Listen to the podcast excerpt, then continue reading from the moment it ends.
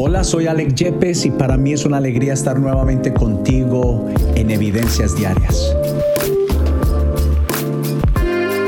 Recuerda que nuestra información está en la página www.casaevidencias.com. Salomón escribió en el libro de los Proverbios, capítulo 4, versículo 20. Hijo mío, está atento a mis palabras, inclina tu oído a mis razones no se aparten de tus ojos, guárdalas en medio de tu corazón, porque son vida los que las hallan y medicina todo su cuerpo. Y sobre toda cosa guardada, guarda tu corazón, porque de él mana la vida. Aparta de ti la perversidad de la boca y aleja de ti la iniquidad de los labios. Y terminando esta serie del efecto y el poder de las palabras, me gustaría que meditáramos en el consejo de Salomón a sus hijos. Los proverbios esencialmente fueron escritos para los hijos de Salomón. Y estaba diciendo Salomón, quiero que estés atento a este consejo, tu hijo, a quien yo amo. Y es Dios diciéndote a ti, deseo un bien para ti.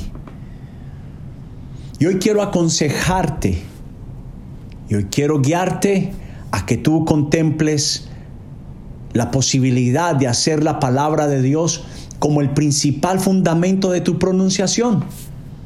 Si entendiendo bien que el mismo Salomón escribió que somos enlazados con los dichos de nuestra boca, qué bueno que nosotros empezáramos a pronunciar los dichos de Dios.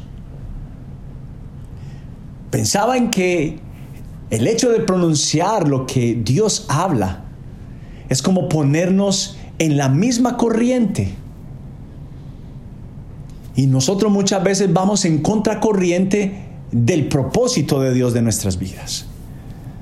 Y es por eso que Salomón estaba diciendo, guárdalas en medio de tu corazón y que no se aparten, que sean la guía de tus ojos. Y hoy es un buen momento para dar una oportunidad a que la palabra de Dios es más que un libro sagrado. Es el libro sagrado de Dios, pero es un mapa. Es un mapa para encontrar nuestro tesoro. Y cuando nos unimos a los dichos del propósito de Dios, nos alineamos a su voluntad.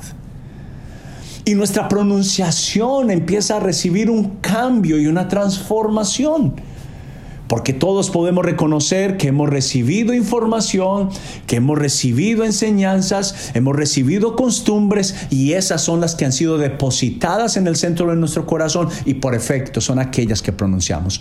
Pues Salomón dijo, sobre toda cosa guardada, guarda tu corazón porque de él mana la vida, de él fluye la vida. Y nuestro corazón necesita ahora la intervención de la palabra de Dios. Dijo él que son sanidad, son medicina a todo aquel que se encuentra enfermo. Y la enfermedad no nos habla solamente de una enfermedad del cuerpo, sino también de la enfermedad del alma, de la enfermedad del corazón, de la enfermedad de nuestro interior. Y es por eso que hoy la invitación es que nosotros podamos entrar en este nuevo proceso de caminar bajo la guía de este mapa divino que es la palabra de Dios. Cada vez que tú te alineas, que tú pronuncias las promesas de Dios, los propósitos de Dios, la palabra de Dios, tú estás caminando, estás proyectando tu vida al futuro que Dios tiene preparado para cada uno de nosotros. Y él dijo las siguientes palabras, los pensamientos que yo tengo de ustedes son pensamientos de bien y no de mal.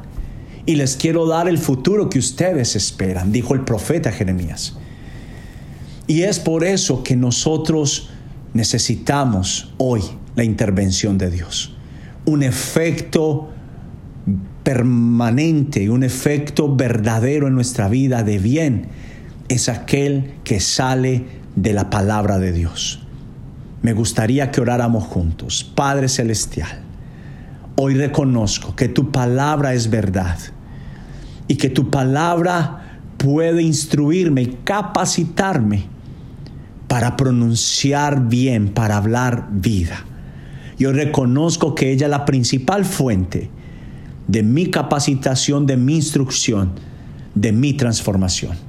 Hoy te pido que pongas deseo por meditar en tu palabra y que mi forma de hablar sea cambiada por el efecto que ella misma tiene sobre mí.